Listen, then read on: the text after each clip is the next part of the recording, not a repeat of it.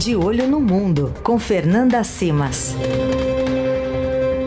Fernanda Simas, que está na Armênia, convite da União Geral Armênia de Beneficência. E de lá nos traz seu comentário sobre a lembrança do genocídio armênio. Bom dia, Fê.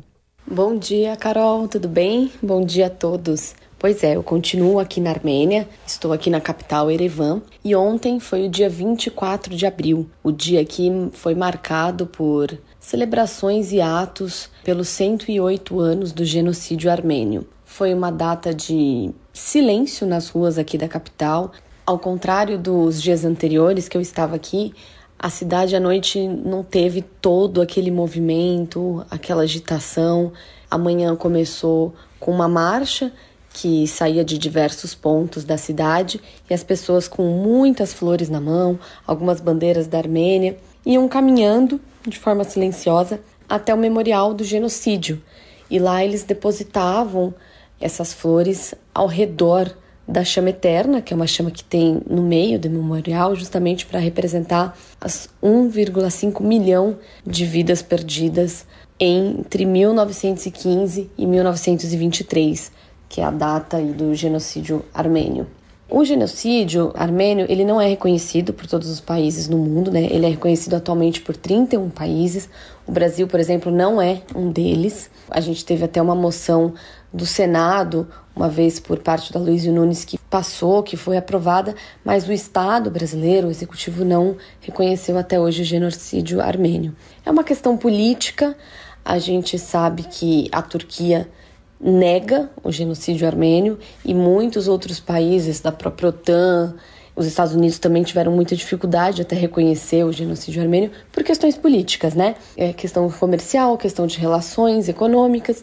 Então, isso é difícil. O próprio diretor do Museu do Genocídio, quando conversou comigo na semana passada, falou isso, falou que ele entende que como armênio é muito duro para ele vê que muitos países não reconhecem essa data, esse genocídio, mas que ele entende a questão política que está por trás disso e ele espera que o trabalho de divulgar o que aconteceu, de poder mostrar a história e por que as coisas aconteceram, surta resultados e que cada vez mais países possam reconhecer esse genocídio. Os Estados Unidos reconheceram o genocídio armênio em 2021. O presidente Biden anunciou isso e foi um movimento muito importante na época, a Turquia falou em retaliação, criticou a decisão, mas nada foi adiante. O genocídio armênio ocorreu entre 1915 e 1923, como eu falei, sendo que no primeiro ano a estimativa é que já mais de um milhão de pessoas tenham sido mortas,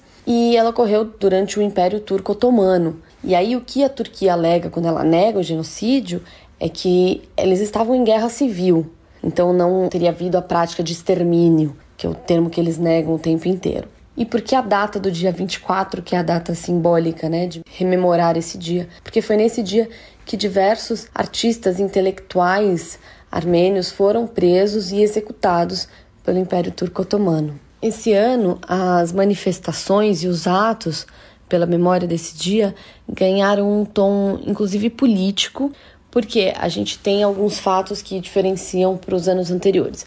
Em 2020, a gente teve uma guerra de 44 dias entre Armênia e Azerbaijão pela disputa do enclave Nagorno-Karabakh, que fica dentro do território do Azerbaijão. E aí, depois de 44 dias, houve uma perda militar da Armênia, inclusive com perda de territórios também, e um acordo, um cessar-fogo, um acordo ali de paz mediado pela Rússia. Então, ficou acertado que a Rússia teria algumas pessoas, né, os peacemakers, que eles chamam, que são aqueles responsáveis por manter a ordem e a paz na região. Mas, em dezembro de 2022, o Azerbaijão iniciou um bloqueio no corredor de Lachin, que é o corredor que liga, o único corredor que liga a Armênia, o território da Armênia, ao enclave de Nagorno-Karabakh. E, inclusive, a própria Armênia fala que se ressente pelo fato de que a Rússia não deu muita atenção a isso. A Rússia já estava envolvida na guerra da Ucrânia, então eles se sentem um pouco abandonados pelo governo russo. Com isso, o que acontece? Na noite do dia 23, ou seja, aqui no domingo à noite, antes das marchas oficiais aí do dia 24, tem sempre uma preparação. Existem uma cerimônia em que tochas são acendidas e algumas pessoas caminham também até o memorial, caminham desde a Praça da República, que é na região central, até outros pontos da cidade. Esse ato do dia 23 foi um ato marcado por política, foi um ato marcado por um discurso de um partido nacionalista que foi quem convocou essa manifestação nesse ano e que em todo momento fazia um discurso mais inflamado, de ódio à Turquia, ódio ao Azerbaijão, uma coisa mais forte. E isso foi encarado, inclusive, por muitos armênios que estavam aqui com uma certa surpresa, porque muitos relataram, né, para a reportagem: Poxa, a gente está aqui, é uma data importante, a gente tem que lembrar, tem que reivindicar, mas eu não esperava esse tom, não concordo com algumas coisas que foram ditas. E aí houve um momento em que as bandeiras do Azerbaijão e da Turquia foram queimadas.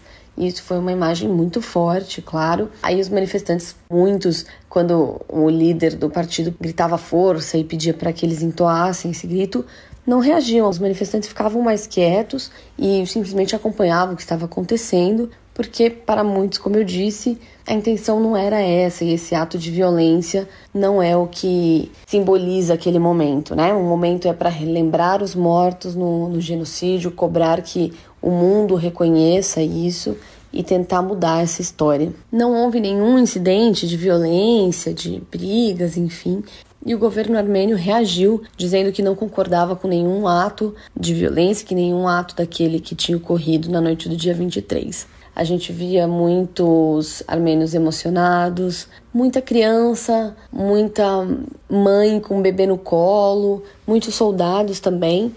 Inclusive a gente viu alguns grupos, tinha um grupo representando o Kurdistão, um grupo representando os assírios, e eles levavam bandeiras. Foi uma solenidade mesmo, muito forte, muito impactante. E voltando um pouquinho para o enclave de Nagorno-Karabakh, no domingo, o Azerbaijão anunciou a instalação de um checkpoint nesse corredor de Lachin, que é o que liga né, a Armênia ao enclave. E a Armênia já reagiu dizendo que isso é um absurdo porque vai impedir trânsito de pessoas, mercadorias, suprimentos. Os Estados Unidos reagiram e a França também criticando essa medida. A própria Rússia reagiu, falou que nenhuma decisão unilateral pode ser tomada naquele local e pediu para que as coisas voltem ao seu estado anterior. Mas o Azerbaijão alega que faz isso para interromper o tráfico de armas, o envio de armas a terroristas armênios que viveriam no Azerbaijão e disse que, inclusive, as autoridades russas responsáveis por manter a paz no local foram avisadas. A gente está acompanhando aqui, tentando entender os desdobramentos, a gente vai trazer para vocês, porque não ficou claro ainda se o Azerbaijão pretende interromper o bloqueio e manter esse checkpoint funcionando, ou se o checkpoint foi feito em algum ponto estratégico diferente dessa parte bloqueada da estrada. Mas a gente vai continuar atualizando vocês pelo site do Estadão, aqui na rádio, e semana que vem eu tô de volta ao Brasil para conversar com vocês. Um abraço e até mais.